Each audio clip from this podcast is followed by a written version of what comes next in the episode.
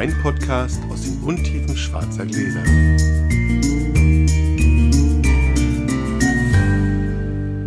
Hallo Sascha. Hallo Felix, schön, dass du da bist.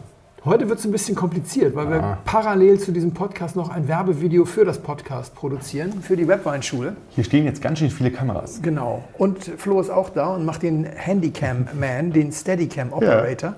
Und äh, einige Dinge werden wir dann entsprechend rausschneiden hier, weil wir die vierte Wand durchbrechen sozusagen, wie Mr. Underwood in, äh, in äh, wie heißt die Serie noch?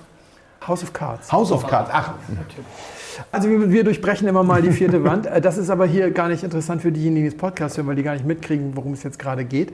Äh, Und deswegen ihr könnt aber natürlich mal rüberschneiden, rüberschauen, weil Genau. da könnt ihr uns mal sehen. als, als kurz. Werbevideo, Als Werbevideo kurz. In, der, in der Webweinschule.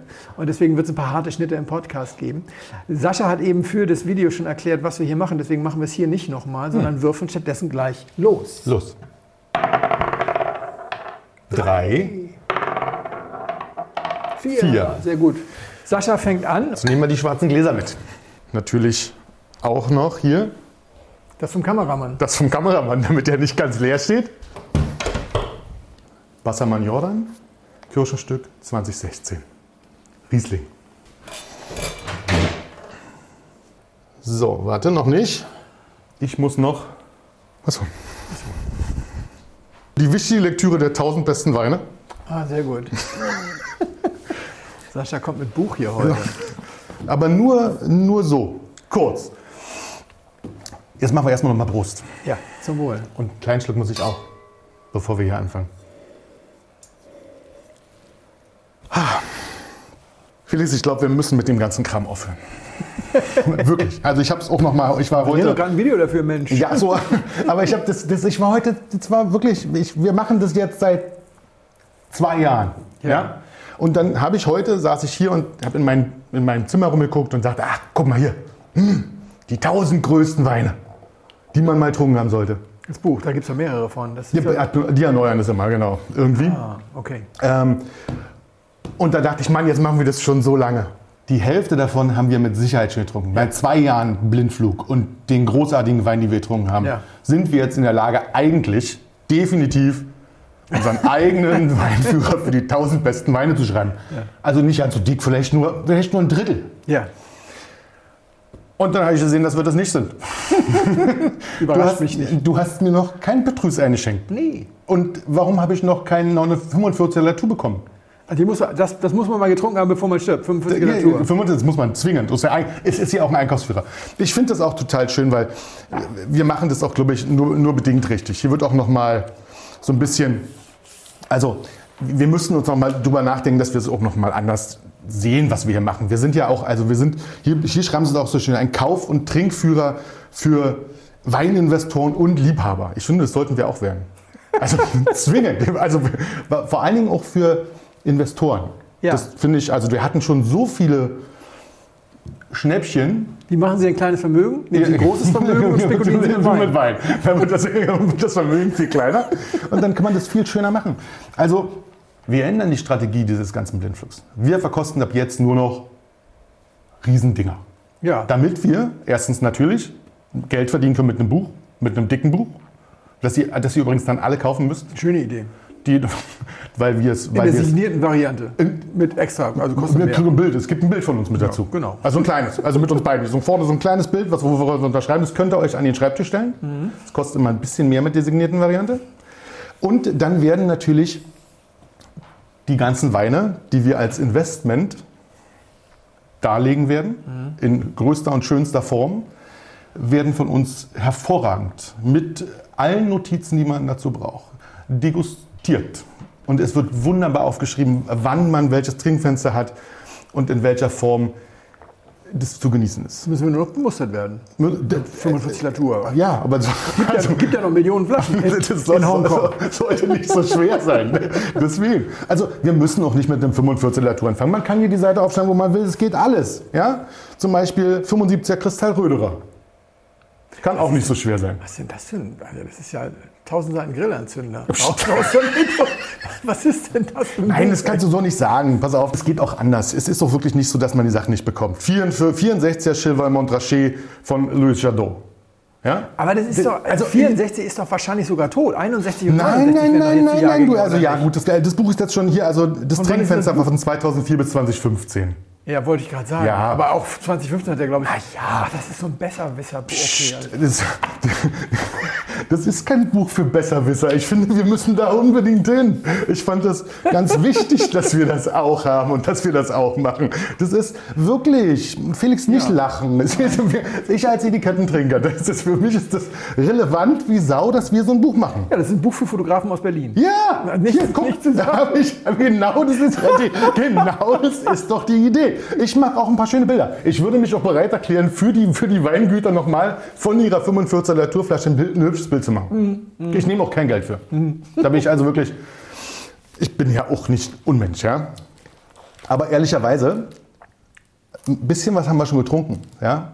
So ein bisschen Gigal, ja. Aus den Dings, da haben wir schon mal so ein bisschen was getrunken.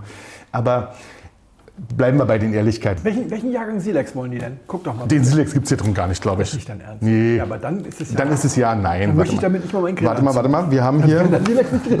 Will ich damit nicht mal meinen Grill anzünden. Das ist natürlich, wie wie euch allen klar sein sollte, ist hier ganz viel Bordeaux drin. Ja. Wahnsinnig viel Bordeaux, ja.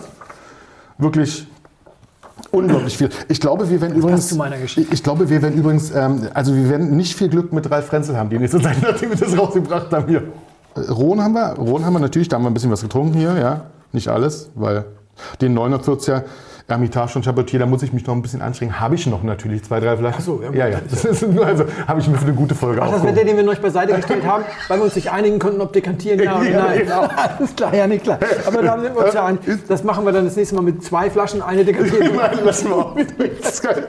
Und dann, nee, du, ich glaube, die Loire, warte mal, ist hier gar nicht. Ähm, Ach, ja, das ist dann ja nochmal doppelt gut. Das ah, doch, Elsass Langlock, hier, nee, Loire. Ähm, aber, nee, hm, nee, ist nicht dabei. Silex dabei. Ist kein Silex dabei. Okay, alles klar, dann müssen wir. Können wir, können wir einfach wirklich, soll ich dir die Seite rausreißen von dem Inhaltszeichen, so, nee, wo nichts mit dabei ist? Kann ich.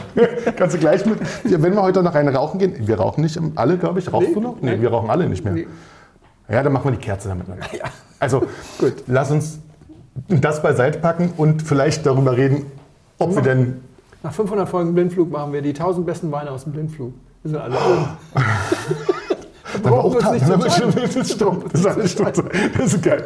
Und das, äh, wir, würden, wir würden euer Feedback dafür gerne, gerne Wir können, abrufen. können wir so eine Hitliste machen. Genau.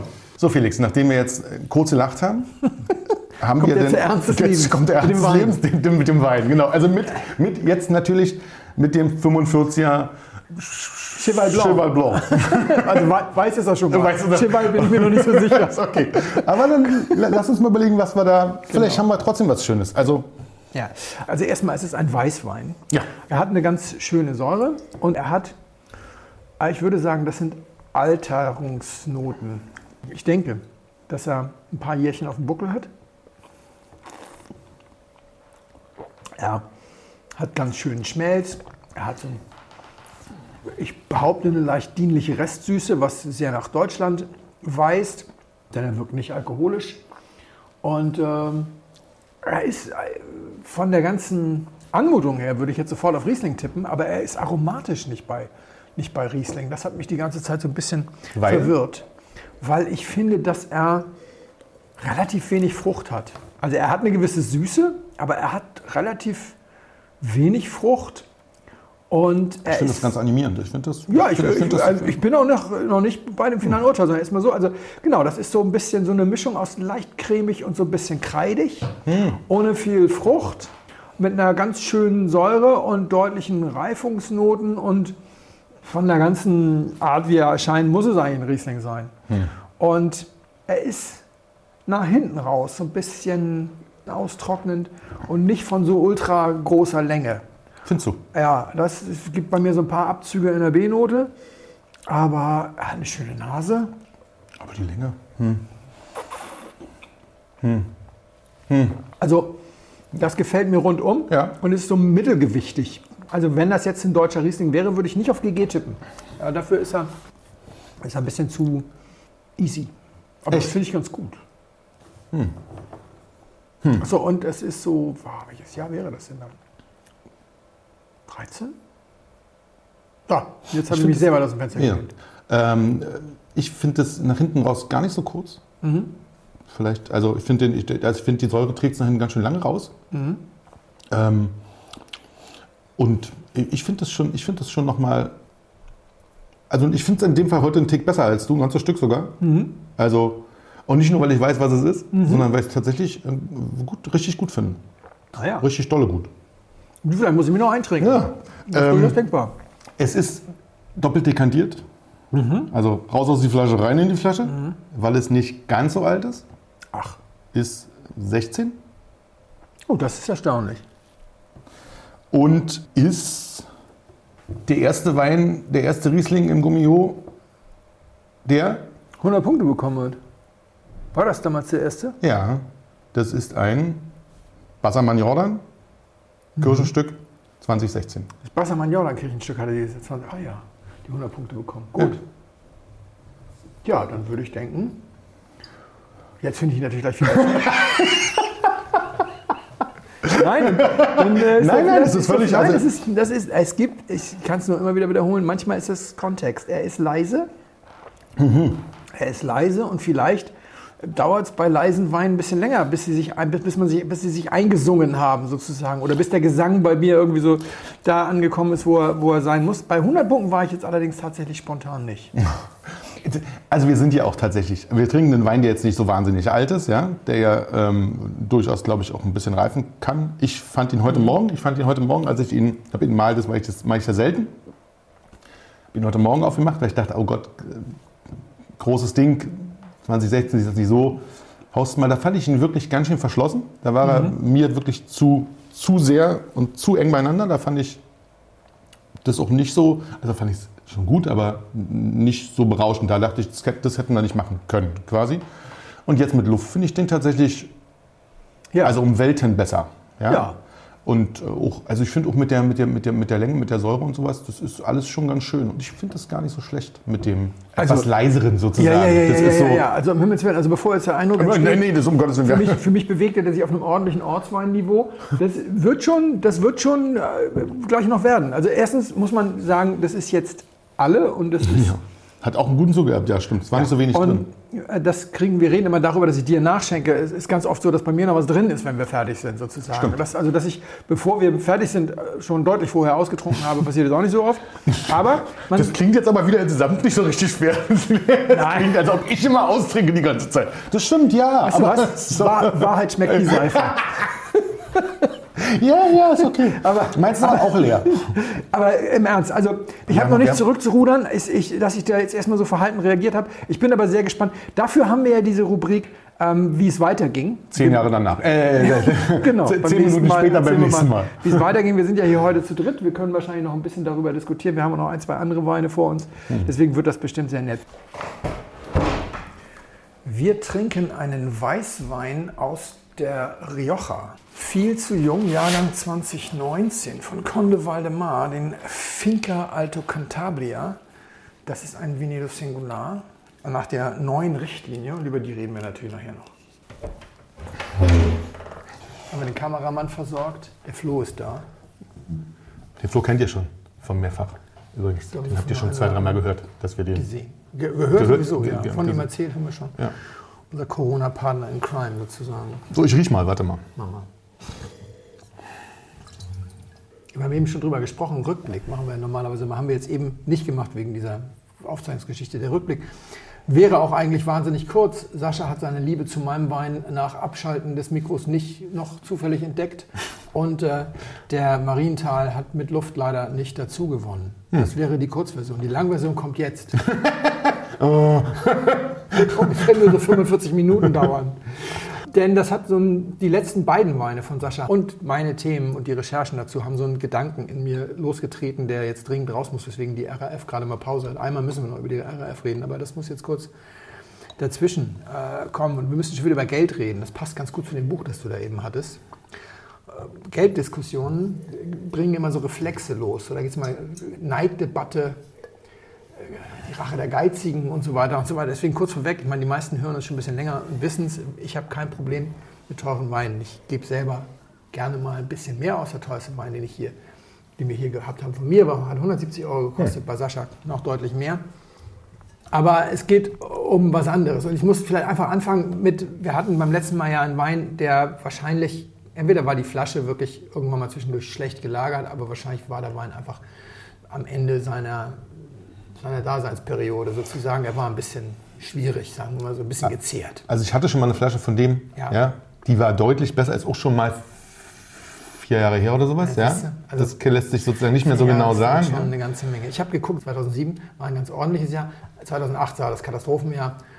Aber ich sag mal so, ich habe auch noch andere Off-Vintages ja getrunken, haben wir drüber gesprochen. Mhm. 13, 13 ist glaube ich auch so einer, den habe ich im, im Weingut getrunken. Mein erster überlagerter Wein war gleichzeitig mein erster edler Wein, den ich mir irgendwie so bewusst gekauft habe. Das war oh. ein blöder Start gewesen. Es war Chateau Palmer 1992. Den habe ich äh, Echt? Der war getrunken, getrunken, wo so um 2003 rum muss es gewesen sein. Ich habe ja nicht so früh angefangen mit dem Feinweingedöns. Ich bin ja, was das angeht, noch gar nicht so lange dabei. Und da habe ich ersteigert in irgendeinem Mixed Lot oder sowas für 28,50 Euro.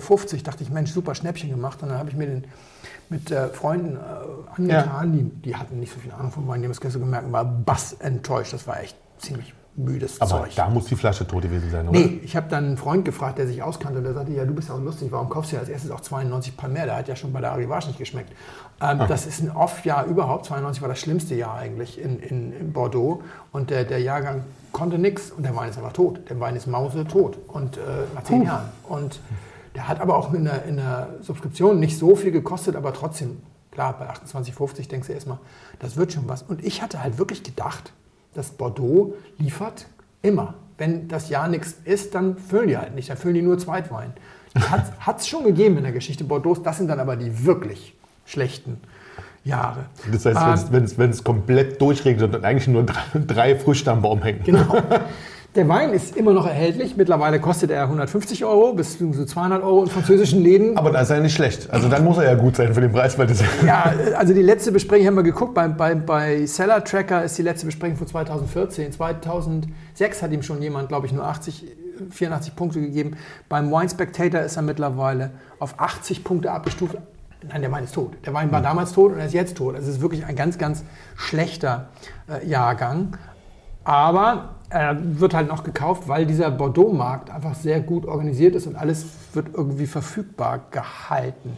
Ja, ja und sie machen natürlich diese Preisnummer. Wenn es dann manchmal ein bisschen günstiger wird, denken die Leute, es ist ein Schnäppchen, weil sonst alles so teuer ist und so. Das ist ja. Das schon, aber es gibt ihn jetzt, also es gibt noch ein paar Franzosen. Ich glaube, da ist er halt einfach sozusagen, falls mal jemand eine Jahrgangsvertikale voll machen muss und der Rest ist in Hongkong gelandet. Hm. Da gibt es dann noch ein paar mehr Flaschen.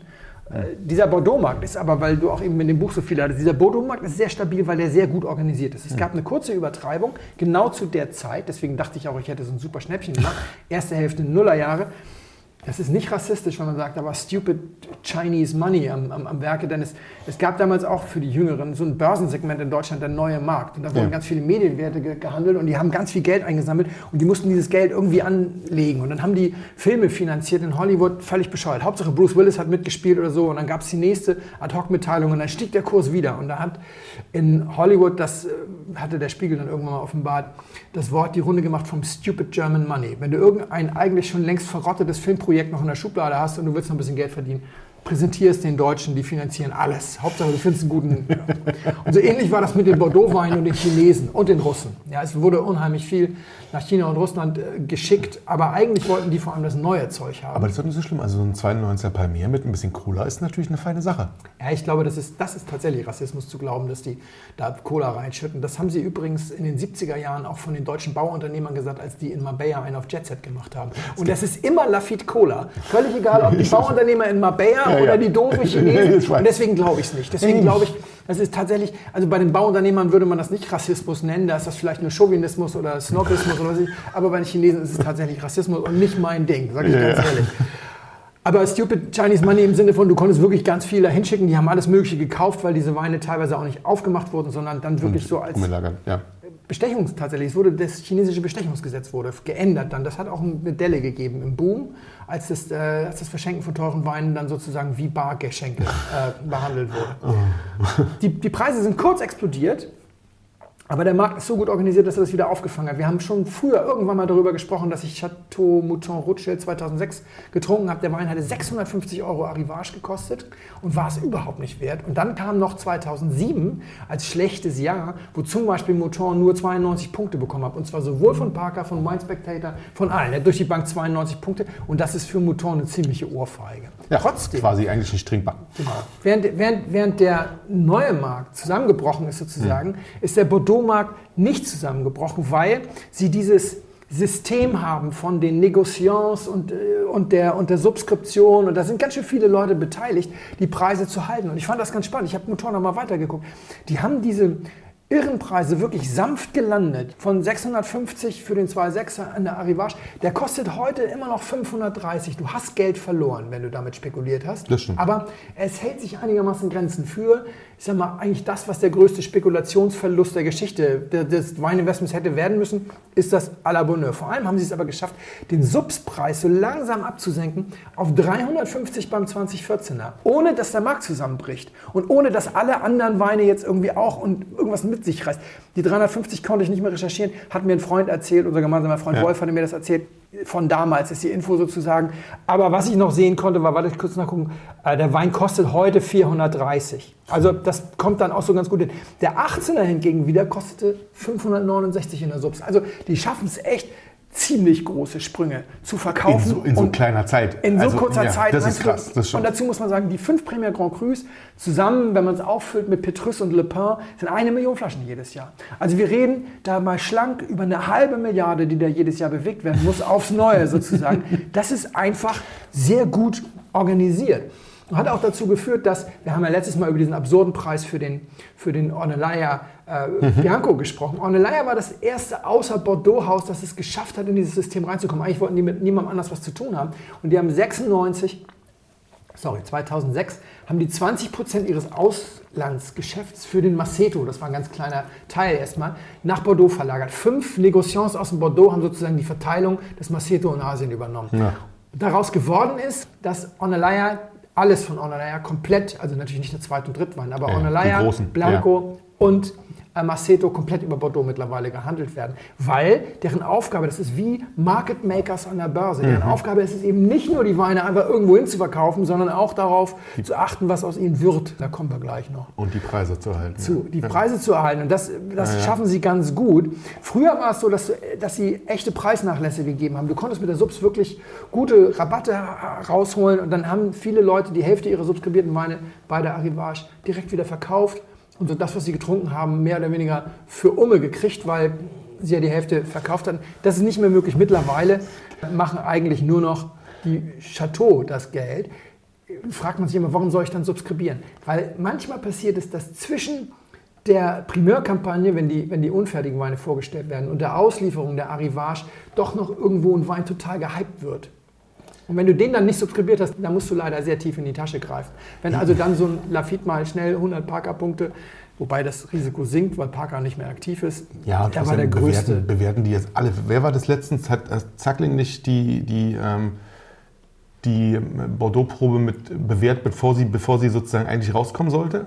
Ja, das ist dann gefährlich. Genau, also dann das ist steigen die Preise. Also insofern hat Subskription unter Umständen eine gewisse Sinnhaftigkeit. Also mit dieser Art von teuren Wein habe ich überhaupt kein Problem, das mal vorweg zu sagen. Ja, Petrus habe ich großen Respekt vor, die machen 20.000 bis 30.000 Flaschen. Das ist so viel, dass du es erstmal verkauft kriegen musst, aber so wenig, dass es wirklich rar ist. Wir haben letztes Mal über Bibi Gretz gesprochen und drei Barrix und 1000 Flaschen.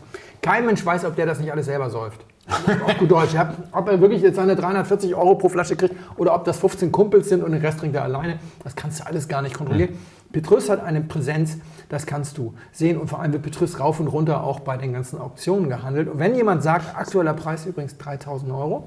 Das ist auch sehr schade, wenn man auch bei dem Preis denkt, so viele werden dann aber davon auch nicht getrunken, nee. sondern nur hin und her geschoben. Da wird viel hin und her geschoben. Ja, das ist auch, eigentlich, eigentlich finde ich, mal, das ist ja. total schade. Aber Trotzdem, wenn jetzt einer zu mir kommt und sagt, ich habe mir Petrus gekauft, dann sage ich, der nimmt seine Leidenschaft sehr ernst, kann ich verstehen, hm. wäre jenseits meiner Grenze, hm. da gibt es weder auch Neid, mein, auch meiner. Noch, ja, weder Neid noch Missgunst, finde ich völlig in Ordnung. Solange wer er uns einlädt. Wer das will, der soll. Solange gibt es auch keinen Neid und keine Missgunst. Also.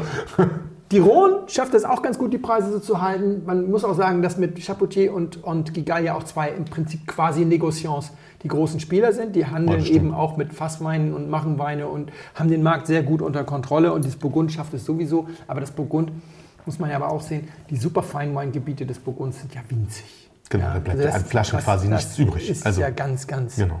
wenig. Schwierig finde ich, es, wenn Weine auch aus dieser Welt für viel Geld verkauft werden, von denen der Winzer weiß, dass sie nicht gut sind. Wie eben bei diesem 92er Palmer. Das passiert in Bordeaux so gut wie gar nicht mehr. Oder die Preise werden sehr stark abgesenkt und sie ver- verheimlichen auch nicht die Bewertung. Also wenn du zwei 7er Mouton mit 92 Punkten durch die Bank trotzdem noch für 390 Euro irgendwo kaufst, dann ist es, kannst du wenigstens nicht sagen, ich bin reingefallen. Es sei denn, du bist so, ein- so ein Seppel, wie ich es war, als ich den Palmer gekauft habe, der da gar keine Ahnung hat. Aber ich habe auch nur 28,50 ausgegeben. Da ist die Verpflichtung, sich vorher zu informieren, nicht ganz so groß wie bei 285 Euro. Stimmt. Meine Frage an, an der Stelle ist immer, welche Rolle spielen wir jetzt zum Beispiel? Also haben wir den Triebau mal zu leicht vom Haken gelassen? Ja, also selbst wenn der Siebener es vielleicht nicht war, wissen wir von anderen Jahrgängen, die da gefüllt wurden, die off-Vintages sind und der kostet immer noch 89, er kostet eben nicht 49, nach dem Motto, jetzt halber Preis, weil Drittel der Qualität oder sowas. Ist, ist es unsere Aufgabe, da jetzt mal zwischen zu grätschen und hier dann irgendwie Stellung zu bekennen und zu sagen, nee Leute, so nicht? Oder ist, war das ausreichend, wie wir das gesagt haben, zu sagen, ja, da war vielleicht nicht der beste Jahrgang oder sowas. Das, ah, da bin ich mir nicht so sicher, ehrlich gesagt. Ich auch nicht. Da weiß ich, also das wüsste ich jetzt auch gar nicht zu beantworten, weil das ist, der Preis ist noch nicht so, also jetzt aus meiner Perspektive ist der Preis noch nicht so hoch, aber schon sehr 90 hoch. Das Euro sind ist- schon nicht wenig, das stimmt. Und was mir die Frage nämlich so schwer gemacht hat, war der Wein, den du davor serviert hast, nämlich der von, von Pesquera bzw. von Alejandro Fernandez. Der sagt, wir machen den Wein nur in guten Jahren. Und der hält dann Wort. Nur so konnte, der hat mit 45 sein erstes Weingut gegründet, 30 Jahre später hat er vier Weingüter, weil er das konsequent durchgezogen hat. Nicht nur, dass er sowas wie die Millennium-Reserve wirklich nur in, in guten Jahren macht, sondern er schafft es dann auch noch, und das schaffen nicht unbedingt alle, den besonders guten Wein zu extrahieren, ohne dass der Wein darunter schlechter wird. Also das liegt natürlich, hat auch mit der Menge zu tun. Also da, Klar, an du hast da, riesen, riesen Weingut, kann, du da hast kann da man das 200 ja, Barriques, die sollen Genau. Reserva werden. Und nach einem Jahr, wenn, wenn die Crianza äh, gefüllt wird, dann werden nochmal alle schnell durchprobiert und dann werden 20 Prozent aussortiert und die gehen mit in die Crianza rein, wenn man sagt, dann wird nie Reserva. Und ein Jahr später wird nochmal durchprobiert und wenn es ein gutes Jahr war, sagen sie, naja komm, die Top 8 Prozent nehmen wir jetzt beiseite und machen die Millenniumsreserve. Deswegen sind aber die, die für die Reserve übrig bleiben, immer noch Granatenfässer. Aber, aber was ist denn jetzt, haben die nicht, eine Zwischenfrage, haben die nicht, haben die nicht ein Zusatzproblem? Weil früher war das ja tatsächlich so, die kamen dann in guten Jahrgängen, die haben sich nicht oft wiederholt. Und damit konnte man sozusagen ja klar erkennen, okay, gutes Jahr und sowas, ja. Jetzt haben wir ja durch die Klimaerwärmung tatsächlich oft, fast jedes Jahr ein gutes Jahr. Also diese, diese guten Jahre kommen jetzt gerade echt viel öfter. Und zwar Aber bei nicht- allen, auch bei Pesquera. Ja, bei Pesquera ist es, glaube ich, eher das Alter der Reben. Es ist eher das Alter Reben, weil auf 75 angefangen und das, die haben noch viel Aber neu verlieren dann trotzdem nicht die Leute sozusagen den Glauben an das, wenn, wenn jedes Jahr wieder, auch wenn jedes Jahr sozusagen, jetzt übertreibe ich es mal, jedes Jahr eine Millennium kommt, Ja, man muss dazu sagen, er macht ja keine Gran Reserva. Die Millennium ist ja die Gran Reserva Ja. im Prinzip. Also da ist er schon sehr viel selektiver als andere. Nein, ich glaube nicht, dass die Leute das verlieren, weil die Qualität eben stimmt. Weil das ist das Thema. Du wirst halt nie sagen, dass einer sagt, oh, die Millennium hätte er jetzt aber ausl- auslassen sollen. Die Millennium hat er nur für sein Konto gemacht und nicht für seine Kunden. Wenn das, solange du das aufrechterhältst und solange du gleichzeitig, du kannst das natürlich immer machen, indem du dann einfach genügend gute Fässer aus der Reserve rausziehst, aber auch das macht er nicht. Also, dass du jetzt sagst, ja, der Millennium ist immer noch super, aber dafür ist die Reserve dieses Jahr ja eigentlich nur ein besserer Crianza. Solange du dir da treu bleibst und tatsächlich diesen Qualitätsgedanken Okay. immer nach vorne schiebst, glaube ich, geht es ganz gut. Wenn es dann so ist. bei, das ist so einer, bei dem ich das denke, auch wieder die Frage, was ist unsere Rolle? Muss man die Leute dann so richtig feiern, wie wir das jetzt tun? Ja. Ich sehe halt einfach, dass dadurch, dass keiner deutliche Worte findet, haben wir jetzt diese Inflation der Pseudokultweine. Und denen bin ich begegnet bei diesen ganzen Recherchen, die ich gemacht habe. Ich möchte noch, ich huste, hüstel nur, weil ich, die Geschichte ist ja ein bisschen länger und So, das Glas ist leer. ja. Dankeschön, sehr nett von dir. Bitteschön. Eigentlich hätten wir ja unseren Kameramann schicken können. Nee, der will ja auch nicht wissen. so, der will ja auch nicht wissen. Ach so, stimmt. Das ist kein Ah. Hütchen über die, über die Flasche gezogen. Also ich bin jetzt bei diesen ganzen Recherchen ja immer auf, die, auf der Frage, was ist der teuerste, habe ich dich ja auch so ein Ja. bisschen gefragt, über diverse Weine gestolpert, wo ich so dachte, was ist das denn? Und auch sonst sind wir im Podcast, glaube ich, immer mal wieder über Sachen äh, gestolpert. Und ich muss jetzt mal so ganz exemplarisch mein Problem, muss ich jetzt mal an einem Wein schildern, mit dem ich überhaupt nichts zu tun habe. Das ist ja wichtig. Also sagt dir das Weingut Atadi was? Ja. Atadi, Rioja, der ja. Wein heißt Vigna El Pison, das ist der große, der große, genau. große Einzellage. Und das Weingut Atadi ist 85 gegründet worden als Kleingenossenschaft von, ich glaube, zwölf Familien, die sind aus einer großen Genossenschaft ausgetreten, haben gesagt, komm, wir machen unser Ding. Mhm. Haben sich dann aber irgendwie binnen sieben Jahren dann doch irgendwie wieder zerstritten und dann ist der Atadi Gründer da wieder raus und hat dann seine Weinberge mitgenommen und hat dann nochmal neu gegründet. Dann hieß es tatsächlich Atali. Ursprünglich haben sie so einfache Mazeration Carbonikweine gemacht und versucht, schnelle äh, Time to Market hinzukriegen. Mhm. So, das ist ihnen wohl auch ganz gut gelungen. Sie wollten beweisen, dass man damit auch gute Weine machen kann, heißt es immer. Und dann ist er jetzt aber doch in Richtung schwere Rote gegangen und hat Einzellagenweine gemacht und so weiter. Und bei dieser Einzellagenwein-Geschichte hatte er das Problem, dass es die in Rioja eigentlich nicht gibt. Die haben das Problem mit einem Weinrecht, wie wir es auch haben. Wir haben diese Öxley-Fixierung, die haben diese Holzfassfixierung mit Crianza, Reserva, Roble, Gran Reserva, bla bla bla, das ganze Zeugs. Fand er doof, ist er also mit Pauken und Trompeten ziemlich laut ausgetreten, ausgetreten aus der DOCA Rioja und, oder aus dem Consejo hat gesagt, ich mache jetzt meine Einzellagen und hat also jetzt dann den El Pison als Spitzenwein da rausgezogen. Alle überschlagen sich in den, in den äh, Bewertungen und überhaupt. Die einzigen, die sich nicht mit überschlagen, sind die Kunden.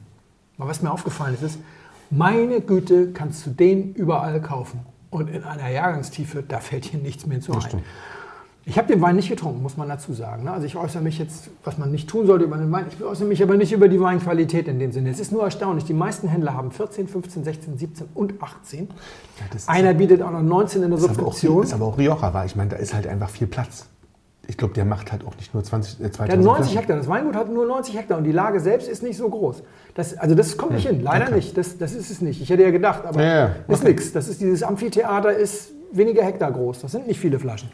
Also 14, 15, 16, 17, 18. Warum du dann 19 in der Subs anbietest, nach dem Motto, sie könnten was verpassen, finde ich, also ist, ne, ist schon Klar. echt ein Witz schon eigentlich. Die Weine werden jedes Jahr irgendwie 30 Euro teurer, fing mit 220 an, sind jetzt bei 299 und du kriegst sie überall. Und das Lustige ist bei, ich will mich nicht über Händler lustig machen, deswegen nehmen wir mal den Spanier, der, der hört nicht zu, Decantalo. Die haben so eine, Auto, die haben so eine Automatik. Ja. Wenn weniger als zehn Flaschen noch da sind, nur noch neun Flaschen da, bestellen sie schnell. Ja? Das Ding wird in Zwölferkisten verkauft. Wahrscheinlich haben die genau eine Zwölferkiste. Fünf Dinger bei einem heißt es, es sind noch neun da. Bei allen anderen fällt es aus. Ja. Auf gut Deutsch, die haben in den fünf Jahren, die sie dieses Zeug angehäuft haben, maximal, warte mal, vier mal zwei und einmal drei werden elf Flaschen verkauft von den 60, die sie ja. da abnehmen mussten. Das ist nämlich das Thema. Atadi, super Weingut, macht fantastische Mittel- und Einstiegsweine, ist auch einer im Weinpaket der Webweinschule drin. Falls jemand denkt, alles, ich hätte jetzt irgendwie was gegen das Weingas, im Gegenteil. Schmeckt, schmeckt, leider ziemlich alles, muss man ehrlich sagen. Grandioses ja, ja. Zeug, ja, unbedingt. Der große schmeckt übrigens auch, ich habe ihn einmal getrunken. Den Pison, ja. ja ich, ich, ich glaube sofort, dass er schmeckt, nur 300 Euro wollen die halt nicht mitmachen. Und interessanterweise bieten aber alle Händler mehr oder weniger brav den Wein zum vom Weingut ausgewählten UVP an. Das hat einen hm. ganz einfachen Grund.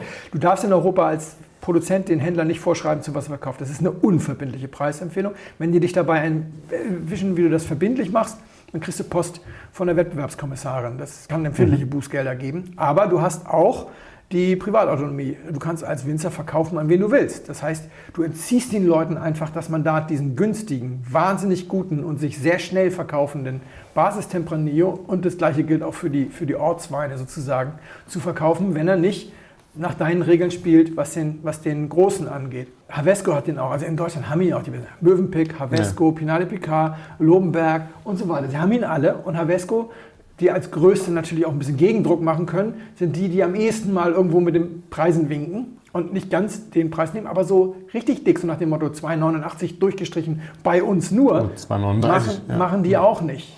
Selbst, ne, also sie sind alle sehr vorsichtig und die Zahl der Händler, bei denen du den kaufen kannst, ist faszinierend hoch. Normalerweise ja, würde jetzt ein Händler oder zwei zu dem Winzer hingehen und sagen, Hase, muss ein bisschen billiger werden.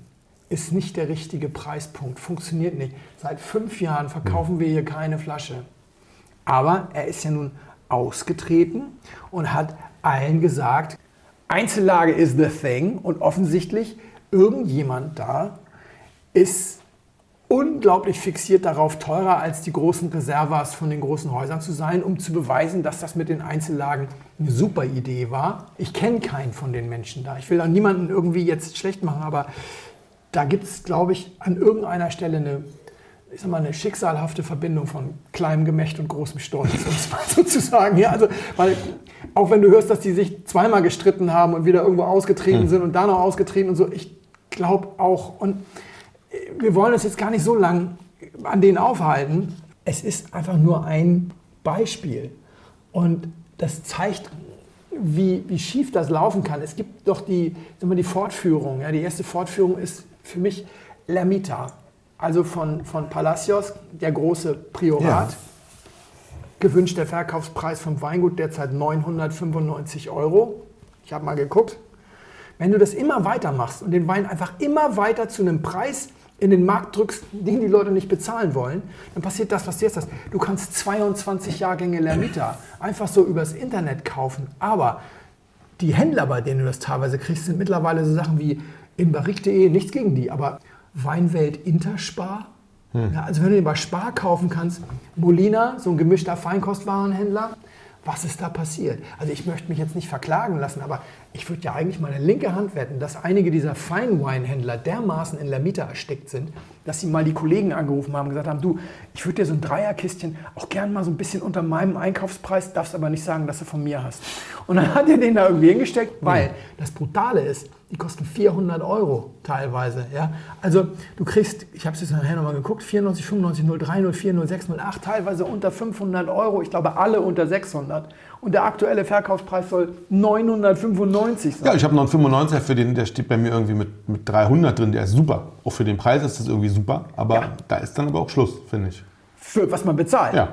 Ja, aber das kostet ja immer noch. Das muss auch, mhm. Also das ist, das ist total. Und weißt du, wenn das Ding dann irgendwann bei Willis, Willis wunderbarer mhm. Weinkiste landet, ja, dann, dann, dann merkt Willi auch, dass er den nicht mal für 400 verkauft, aber er kriegt natürlich Google-Ranking und er kriegt, er kriegt Wine-Searcher-Traffic und so weiter, weil er mit seinem Wein, weil er jetzt mit einem Wein da steht, den Leute suchen, die normalerweise nicht bei Willis wunderbarer Weinkiste vorbeikommen. Ja, aber es liegt doch, liegt das nicht daran, dass, der, dass dieser Feinweinmarkt in dieser ganz hohen Spitze dann einfach tatsächlich doch nicht so groß ist, wie immer alle denken? Weißt du, du kriegst also, auch 15 Jahrgänge Petrus, aber die kriegst du bei Fahrwindners in London, die stehen hinter Glas. Und das Interessante ist, wenn du da reingehst und du kaufst ein Fach leer, dann geht sofort einer los und versucht auf dem Sekundärmarkt dieses Fach wieder aufzufüllen. Die Jungs hier sind alle froh, wenn sie ihn endlich los sind, den Ermieter, und dann ist vorbei. Das ist ein Händler, der dir das in der Breite bietet, dessen Geschäftsmodell aber, das ist. Und aber ist dann, das Marketing, ist dann vielleicht das Marketing nicht gut? Also ich, äh, auch, ja. auch Petrus ist ja sozusagen Marketing. Ja? Nee, das ist, ist wie, wie Roman Conti. Ich meine, also ja, das, das ist ein großer Teil. Aber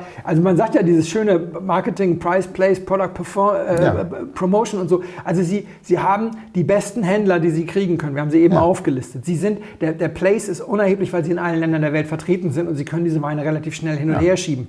Das Produkt wird, also zum Beispiel jetzt 14, 15, 16, 17, 18, fünf Weine, äh, drei Bewertungen. Parker, Gia Penin, äh, Penin und ähm, Suckling. Suckling versuchen sie so ein bisschen als den neuen Parker aufzubauen. Ja.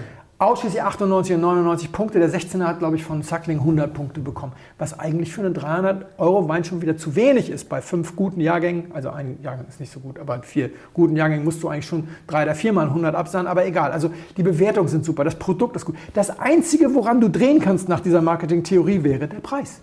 Hm. So, Petrus wird verkauft, das ist alles fein und diese Preise sind stabil. Ich habe eben auch Petrus mal gegoogelt. Gibt es nicht bei Interspar für Heim. Ja, aber natürlich, weil, ja, weil, weil die Händler sich nicht, das genau. System genau. darum kümmert. Das genau. ist genau das Thema. Und hier wäre das System aber dann so, dass es vielleicht irgendwann mal beim Winzer vorbeikommt und sagt, wir können diesen Preis nicht auf ewig halten, weil es passiert ja genau das. Hm. Auch hier, weil, weil, du das Marketing ansprachst. Das ist ja genau das Problem. Du willst einen Preispunkt finden, bei dem alle zufrieden sind. Der Händler hat eine Marge, der Winzer kriegt das, was er ausruft und der, der, der, der Kunde hat kein schlechtes Gewissen. Hm. Hier ist es so, der Kunde hat die Möglichkeit bei Willis wunderbarer Weinwelt oder vielleicht doch bei äh, Sotheby's, aber dann zum doppelten Preis. Egal wie er sich entscheidet, er hat vom ersten Tag an eine Unsicherheit, weiß nicht, hätte ich jetzt vielleicht doch lieber den oder, oder da oder vielleicht einen anderen Jahrgang. Hat die Unsicherheit, wenn ich mit meinem Wein jetzt irgendwo hinkomme, mit meinem 98er für 600, taucht dann eventuell ein Radke auf mit einem 95er für 300 und bläst das alles weg und, und so weiter und so weiter. Weil als ich angefangen habe zu arbeiten, gab es ein großes Problem der Autoindustrie. Die erste Fahrt vom Hof des Händlers zu dir hin hat im Schnitt 7% Wertverlust Ja, ja, gebracht. war sehr du bist teuer. reingegangen, Genau. hast den Schlüssel gedreht, bist nach Hause gefahren und bei einem Porsche hattest du 10 Mille versenkt. Ist immer noch so. Hm. Ja, nur jetzt haben sie sich ausgedacht, Ballonfinanzierung, Privatleasing, riesige Antrittsgeschenke und Pseudo. Und, also die haben sich jahrelang nur Gedanken gemacht, wie sie dem Kunden dieses Nicht-Wohlfühlelement nehmen können. Und dieses Nicht-Wohlfühlelement hat in diesem Fall beim Lermita Aber ist es, da, ist es, aber ist es tatsächlich nicht bei diesen Weinen egal? Wir sind wir wieder bei diesem Neidding. Weißt du, wenn Leute sagen, mir ist das alles total egal. Weißt du, nicht über Preise zu reden und immer Nee, nur das nee, zu nee, bezahlen, ist ja nicht cool, sondern dumm. Also selbst Aber wenn du... das, das meine ich ja. Nee, das meine ich ja nicht. Aber ist es dann, also ich kann mich doch, ich kann mich doch, es ist doch egal. Also die, die, die Range von Leuten, die sich diese Weine überhaupt kaufen oder kaufen würden, ja, Ja. ist ja so oder so sehr gering. Und wenn ich in der Lage bin, rein finanziell, ja, mir diese Weine zu kaufen und ich dann so viel Geld dafür ausgebe, ist es ja immer noch meine Entscheidung sozusagen. Dann bin ich, ja, ich weiß, was du, aber die, das ist doch quasi also es interessiert doch, solange dieser gute Mittelbau bei Atali zum Ja. Beispiel da ist, ja, für 50 Euro kriegst Ja. du einen Wein, der dich wahnsinnig wegbläst, auch für 30 schon, glaube Ja. ich, ja. Äh, macht das wahnsinnig viel Spaß. Jetzt gibt es da oben so ein Ding für 200 und noch irgendwas. Ja, verstehe ich, das ist kom also ein komisches Preissegment bei manchen Sachen, auch dieser Ermitat, der jetzt so, so teuer wird, Ermitat, ähm, auch das gleiche spielt. Aber da, da muss man sich doch selbst entscheiden. Also ich würde den natürlich für 900 nicht mehr kaufen, wenn ich, wenn ich doch weiß, ich habe ihn für 300 Euro aus 95 schon so gut getrunken, dass ich denke, Alter, gut, aber du ist bist schon drei- auf 300 gegangen, das ist schon viel. Das ist ja zum Beispiel schon mal nicht mehr meine Grenze, bei mir ist die Grenze. Sie war früher bei 100, irgendwann habe ich eingesehen, es gibt sowas wie Inflation und dann habe ich gesagt 150 jetzt. Aber über 150 möchte ich eigentlich nicht bezahlen. Ja, ich trinke natürlich auch beruflich ständig Weine, die teurer sind und werde dann aber eigentlich immer wieder nur darin bestätigt, dass über 150 eigentlich nicht unbedingt sein muss, weil für 150 kriegst du ja schon, also Barbaresco von Gaia und, und, und äh, sehr, sehr tolle Chateauneuf du Papes und du kriegst fantastische Ja, klar. und so weiter. Lass uns die Frage mal hinten anstellen, da kommen wir ganz zum Schluss zu, wobei wir nicht mehr 200 Jahre reden, keine Sorge. Die andere Übertreibung, also die eine Übertreibung ist, du machst es eben einfach jahrelang, jahrelang, jahrelang und dann hast du jetzt sowas wie bei Lamita, der Markt ist im Arsch für diesen Wein in Deutschland. So. Weil, welchen Preis willst du denn zahlen? Entweder man kauft einen billigen und hat Angst, das ist ein Wanderpokal oder man kauft den zum Originalpreis und hat Angst, man ist über den Tisch gezogen worden und so weiter. Es ist ziemlich verdorben und genau das schaffen die es ja beim Bordeaux eben zu verhindern durch ihr gutes, durch ihr gutes. Die andere Übertreibung ist ja, bei, das hatten wir mal ganz kurz angesprochen, wir hatten diesen wunderschönen Mencia aus äh, Bierzo, den Petalos, auch Palacios. Und in dem Weingut machen sie ja diesen Pharao, der kostet 900 Euro für einen Mencia. Ja, also, wo du so sagst, das ist der Gegenwert von sechs Flaschen Barbaresco und wenn ich unbedingt was wirklich Codex will, das ist der Gegenwert von zwei Flaschen Penfolds Grange. Ja? 900 Euro für so einen Mencia, den natürlich auch kein normaler Mensch kauft. Und wo du dann auch so sagst, ja gut, wenn du, und das wird ja gemacht, 320.000 Flaschen Petalos haben wir gesagt, davon geht extrem viel nach Deutschland. Wenn du acht Paletten Petalos durchschiebst durch deinen, durch deinen Laden, dann machst du einen Rohertrag von 35.000 Euro. Wenn dann das Weingut anklopft und sagt, ihr müsst jetzt aber eine Sechserkiste Pharao abnehmen zum Einkaufspreis von 500 Euro, 3.000, das ist ja wie ein Kickback. Das, ist, das machst du natürlich, ist doch klar, bevor du diese tolle Allokation ver, ver, ver aber um mal zum Schluss zu kommen, ich frage mich, der Kaiser ist nackt. An vielen, vielen Stellen ist der Kaiser nackt. Und das ist auch das Interessante in Bordeaux. Wenn du die Subskription in Bordeaux machst, dann kriegst du manchmal so Subskriptionskataloge. Da schreibt der Händler klipp und klar, wir können zu diesem Preis diesen Wein nicht zur Subskription empfehlen. Weil der hat sowieso 400 da irgendwie verkostet und dann gibt er seine Tipps und so. Sagt, wenn Sie diesen Wein sammeln, dann nehmen Sie den noch. Aber, aber wir hätten uns gewünscht, werde ich nie vergessen, eine Formulierung, die man in dem einen oder anderen Katalog, den ich damals gewählt habe, von, wir hätten uns gewünscht, dass der Preisabschlag gegenüber dem Vorjahr etwas deutlicher ausfällt. Das ist dann so die höfliche Formulierung für, kaufen Sie den Scheiß nicht, ist viel zu teuer. Ja, wenn, wenn der Preis gesenkt wurde, weil der Jahrgang nicht ganz so gut war oder sowas. Das passiert, passiert aber, habe ich den Eindruck, auch nur noch im Bordeaux. Und die lassen sich das am ehesten mal gefallen, wobei auch die dir manchmal sagen, wenn du dieses Jahr nichts nimmst, kriegst du nächstes, Nächstes Jahr auch nichts. auch, ja, genau. Das ist schon, aber eigentlich ist es so, dass der Produzent sagt, ich habe tolle Weine, mit denen du gutes Geld verdienen kannst. Was kannst du mir bieten? Und der Händler sagt, ich habe ein Mörderadressbuch und wenn du zu mir kommst, hast du und ich finde den Wein gut und ich kommuniziere das ehrlich in meine Kanäle, dann verkaufst du 20% deiner Ernte, ohne dass du einen Finger rühren musst. Das sind die beiden Machtpositionen, die die haben, die aufeinandertreffen und so, weil wenn ich mich da jetzt hinstellen muss und ich muss den Leuten Pharao für 900 Tacken anbieten und sagen, kaufen Sie jetzt ein, ein Bierzo Mencia für 900 Euro, Glauben Sie mir, der hat 100 Punkte. Das ist ja, das ist, das ist, das ist, weißt du, was mich das, hast du der Clou gesehen mit, mit Robert Redford mhm. und Paul Newman, wo die so ein ganzes Wettbüro aufbauen mit echten Menschen, die so tun, als würden sie wetten und so. Nur damit, wenn dieser eine Typ reinkommt, er denkt, er ist hier in einem echten, ja, so ein Feinwein-Zirkus. Und ich bin die ganze Zeit am Hadern, was sozusagen unsere Rolle dabei ist. Aber, aber sind, wir, sind, wir sind, sind wir denn wirklich, wir sind doch gar nicht in diesem Feinwein, also in dem, also in dem ganz hohen Feinwein-Zirkus. Also, ja, aber wir fangen ja damit an, dass wir so, dass wir so einen Tribaumer, der, so, oder dass wir Off-Jahrgänge tolerieren und dass wir alles Mögliche tolerieren. Aber das, ja, das hast du ja tatsächlich bei anderen Sachen auch. Jetzt, wer, wer hat jetzt sein, wer hat jetzt das Wein? Jay-Z hat jetzt, äh, wie heißen die, ähm, Amorne Briac, ähm, wo auch nichts anderes drin ist als in einem anderen guten. Ja guten Champagner. Und der kostet irgendwie sehr, sehr, sehr viel Geld. Das sind doch Leute, die, die, die, bei denen es, also ich, mich tue mich das schwer, weil es sind ja, also es gibt ja für, quasi für jeden Markt, wie für Petrus, gibt es Menschen, die das gerne wollen. Und meistens natürlich, meistens natürlich, um nur zu sagen, sie haben das Geld dafür ausgegeben. Bei einem Petrus geht es ja auch nicht darum, dass jemand also denke ich tatsächlich, bei einem Petrus geht es nicht darum, dass man sagt, ich habe jetzt hier einen geilen Petrus, sondern ich bin in der Lage, 3000 Euro für eine Flasche Wein zu zahlen und dich darauf einzuladen. Bei einem Romantik Conti genau das Gleiche. Ich glaube, ich das schon mal drüber gehabt. Es gibt diesen schönen Film, in dem die Nutte zum Kommissar sagt, es gibt keine 10.000 Dollar Nutten, es gibt nur 10.000 Dollar Freiheit. Ja, genau. Genau. Das mag sein, aber jetzt... Ja Jetzt mal dieser eine Punkt, weswegen, genau, warum fixt mich das an? Es fixt mich deswegen an, weil wir über Riesling geredet haben ja. und weil wir über die teuersten Rieslinge geredet ja. haben und weil wir über die Raff geredet haben. Zum. Schluss müssen wir nämlich doch noch mal ganz kurz über die Raff reden. Wir haben also unseren Freund Joachim von der Raff und seine Kumpels, die alle irgendwie die schönen Rieslinge im Keller haben, seit 20, 30 Jahren. Und die machen zwei bis dreimal im Jahr machen die eine Probe mit den besten und schönsten Sachen mit irgendeinem Thema. Mal machen sie eine Arrivage-Probe mit den großen Gewächsen, weil sie da Bock drauf haben. Mal machen sie eine 10 Jahre danach Probe und mal machen sie vielleicht auch Nordpfalz versus Südpfalz oder sowas. Ja. Egal, sie haben alle diese Keller, wo sie reingehen und sie holen die üblichen Verdächtigen, die Hermannshöhlen und Kirchenstücke dieser Welt und dieser Abend, den Sie seit 20 Jahren machen, hat vor 20 Jahren äh, vielleicht nur 300 Euro gekostet und kostet heute 650 oder ja. 700 Euro, wenn wir immer die 18 Flaschen haben. Und jetzt kommen die gleichen Winzer durch die Hinzunahme von diesen überdrüber Versteigerungsweinen etc. in 0, nix und gehen zu dieser Runde hin binnen zwei Jahren und sagen, sorry, das, was ihr macht, war immer Champions League, aber ihr seid jetzt noch zweite Liga. Wenn ihr weiter in der ersten Liga spielen wollt, bitte hier entlang, dann kostet der Abend 4.700 Euro. Aber okay. die habt ihr doch bestimmt über.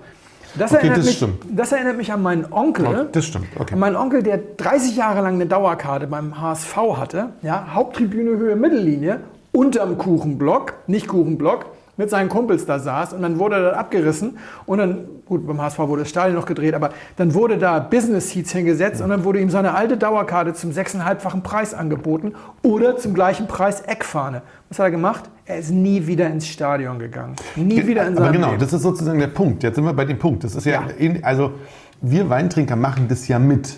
Ja, wir machen es ja. Also, warte, nicht wir, nicht, nicht, aber also es funktioniert doch. Tatsächlich. Also es funktioniert ja genauso. Du brauchst ja nur, du brauchst ja nur Keller angucken, finde ich.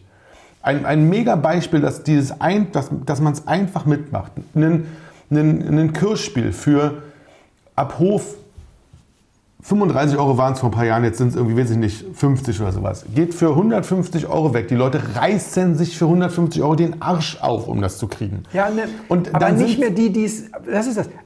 Eben jener Joachim hat in seinem zweiten Kommentar gesagt, ja, wir machen ja auch solche Proben, nur Keller, den bringen wir nicht mehr, den haben wir alle verkauft.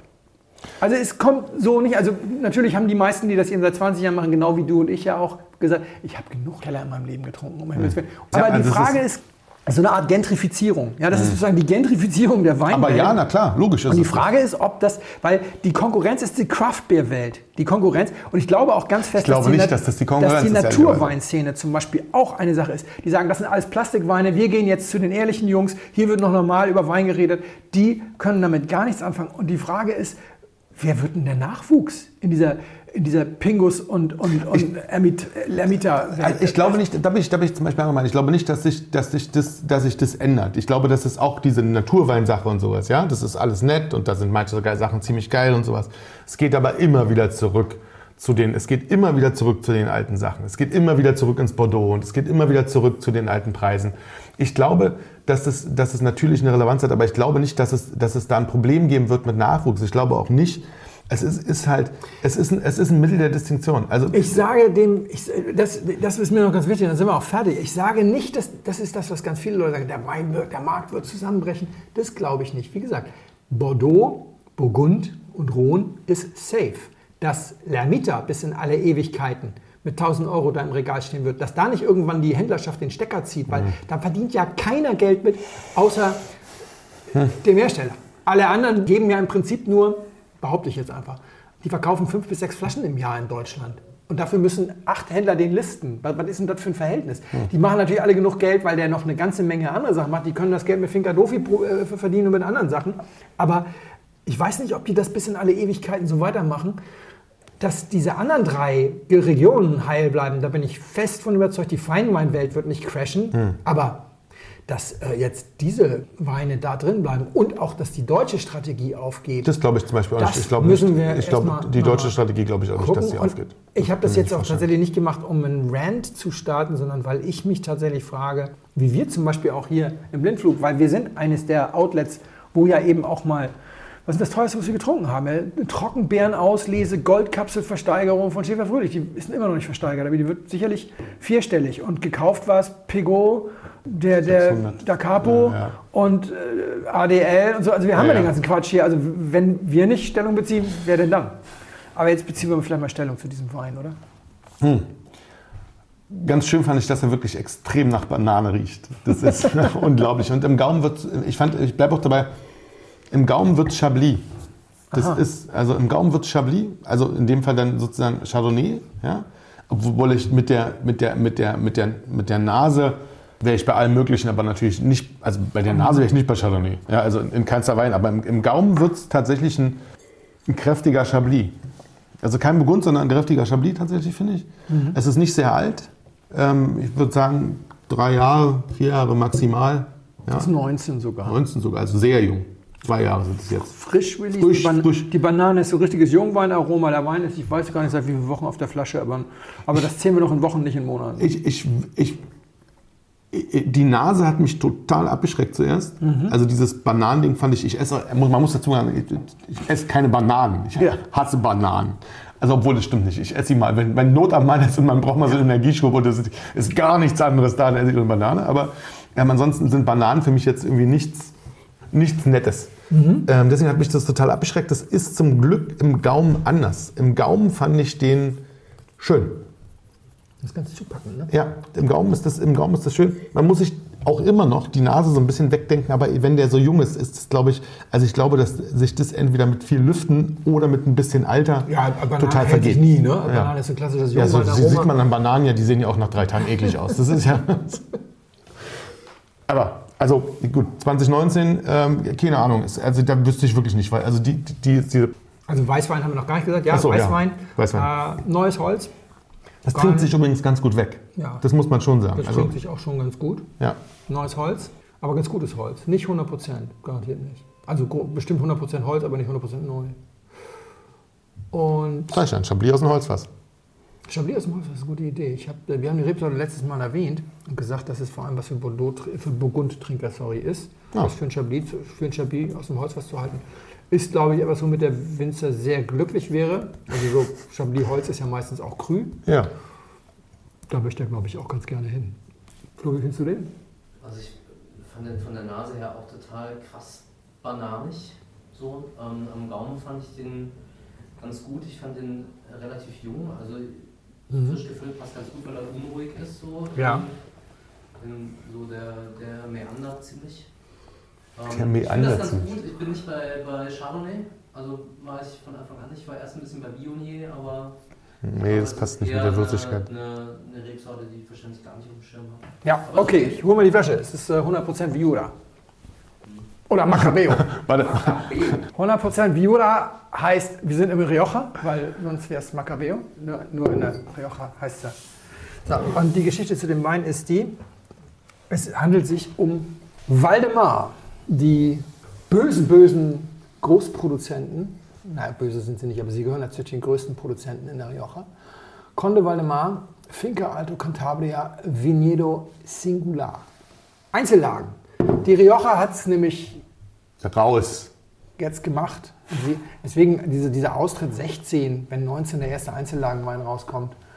Ah, Deswegen habe ich so den Eindruck, vielleicht streiten die auch einfach gern. Ja? Also hat jetzt drei Jahre gedauert und jetzt haben sie ihre Einzellagenklassifikation. Ich glaube, Ja. sie haben sie sogar schon ein bisschen früher, aber das müssten jetzt die ersten sein, die draußen sind. Vielleicht gab es auch schon 18er. Das Spannende ist, wir machen eine neue Klassifikation, weil ja immer so viel darüber gesprochen wird, auch so mit GG-Klassifikation und so weiter. Die Rioja hat sich eine neue Klassifikation gemacht, die so unglaublich gut ist und trotzdem gab es Gemecker.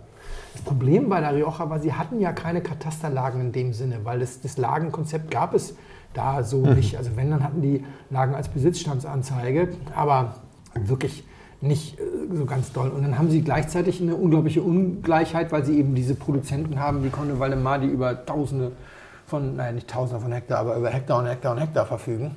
Und dann gibt es noch Vertragswinzer und Traubenkauf. Und, also eine ganz andere Geschichte. Und wie macht man es? Und dann haben die sich ein paar Dinge einfallen lassen, die fand ich total gut. Und trotzdem gab es erstmal noch Ärger.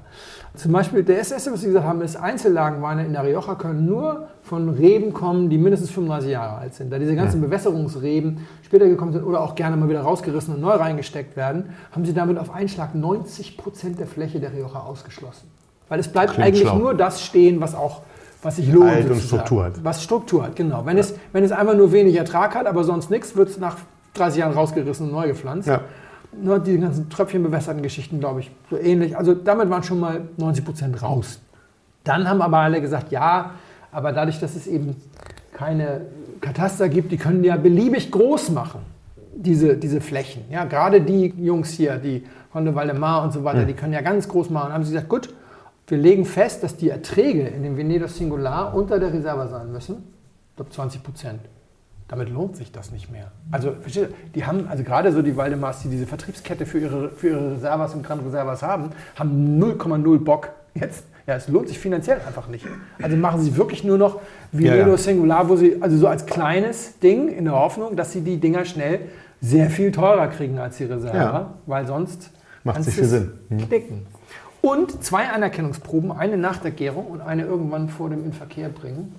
Und zwar nicht unter Winzerkollegen, wie beim VDP in Deutschland, sondern mit einer von dem Consejo ausgebildeten achtköpfigen Truppe. Die Dass die da meckern, ist aber auch klar die haben sich acht Jungs geholt. Nee, das Meckern war mit, dem, mit der Größe, aber da haben sie eben diesen genialen Hm. Kniff gemacht mit dem einfach 20% weniger Ertrag. So, und dann haben sie gesagt, das ist jetzt unser erster Aufriss. Und es war so schön, bei der Präsentation sagte der Präsident des Consejo irgendwie ja. Und es, die Leute müssen mindestens Wow sagen bei der Anerkennungsprobe. Es sind auch prompt zwei durchgefallen. Dafür haben sie, das fände ich aber fair, den Zeitpunkt nicht festgelegt. Du kannst zu irgendeinem Zeitpunkt vor dem Release mit deinem Wein da wieder antappern. Einmal nach der Gärung und dann kannst du halt, wenn du willst, das hat ja auch Flaschenreife, Ja. nach der Füllung kannst du, wenn du willst, auch Zehn Jahre warten und dann gehst du nochmal hin. je, nee, jede Woche eine Flasche aufmachen und sagen, jetzt ist er gut und dann gehst du. Ah, ja, hin. ja. das, Okay. das ist okay, finde Ja. ich. Und dann stellst du dich ganz ernst dem Wettbewerb und bringst das Ding für 15 Euro auf den Markt. Und guckst mal, was du kriegst. 95 Punkte von Atkin und vom Dekanter hat er bekommen. Das finde ich ein bisschen viel. Aber die haben auch Lust, das irgendwann für 50 Takten zu verkaufen. Aber die fangen mit 15 Euro an. Das ist, äh, finde ich, ja. nicht so verkehrt. Also für 15 Euro ist das super. Ja. Sehr geehrte Damen und Herren, im Namen von Flugkapitän Felix Botmann und Co-Pilot Sascha Radke darf ich mich ganz herzlich bei Ihnen bedanken, dass Sie sich heute für Blindflug entschieden haben. Wir hoffen sehr, Sie hatten eine angenehme Zeit an Bord and we wish you a safe onward journey und allzeit einen guten Wein im Glas.